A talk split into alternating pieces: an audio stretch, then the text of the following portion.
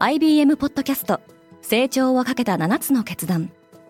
成長をかけた7つの決断とは今後3年間に世界を形作ると予想される7つのビジネストレンドについて IBM が何千ものクライアントとの対話に基づき提言をしたものです。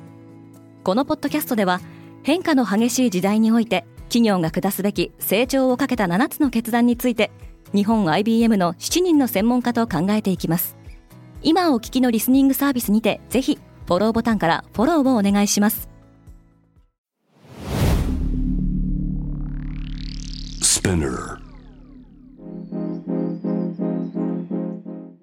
おはようございます。ケリーアンです。8月24日水曜日世界で今起きていること。このポッドキャストではニューヨークのニュースルームから世界に向けて今まさに発信されたニュースレターを声でお届けします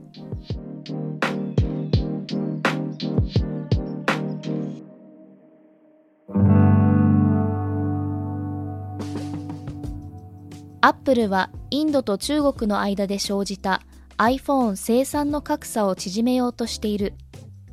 中国ではすでに2ヶ月前からリリースされているアップルの最新モデル iPhone14 をインドでも生産を始めるとみられています。これはアップルがサプライチェーンを多様化するための取り組みであると考えられています。ツイッターに対する内部告発者のレポートがイーロン・マスクを激化させている。マスクはツイッターを440億ドル日本円でおよそ6兆円ほどで買収するという提案から手を引きたがっています。その理由の一つにツイッターの元セキュリティ責任者ピーター・ザトコが告発した同社の隠蔽疑惑が新たに加わりました。イギリス最大の港でのストライキは47億ドルの損害を生み出した。イギリス・フェリックス島の港で起きたストライキを受けて会社側は8%の賃上げを提案しましたが労働者側はこれを拒否し8日間のストライキに突入しました。上海を象徴するスカイラインが明かりを消した記録的な暑さによる電力不足のため上海の夜景のライトアップは停止されることになりましたゴータム・アダニはインドのメディア企業の支配権を求めて株式を購入する。インド財閥アダニグループを率いるアダニは、インドのテレビ局 NDTV の過半数の株式を購入するために、総額60億7000万ルピー、日本円でおよそ103億円を提示しました。一方で大手格付け会社フィッチグループの傘下であるクレジットサイツの報告書によるとアダニグループはすでに借り入れ方に陥っているとされていますウクライナのサッカーリーグが開幕した半年前にロシアによる軍事侵攻が始まって以来初めてとなるこのサッカーリーグは厳重な警備のもと無観客で行われました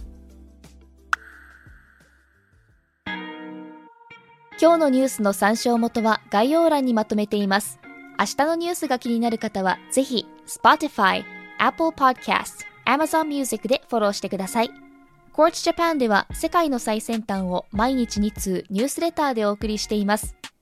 また、世界で暮らす女性の喜びや悩みを伝えるコンテンツ、ポートレートオブミーも配信中です。詳しくは概要欄に載せていますので、ぜひこちらも見てみてくださいね。ケリーアンでした。Have a nice day!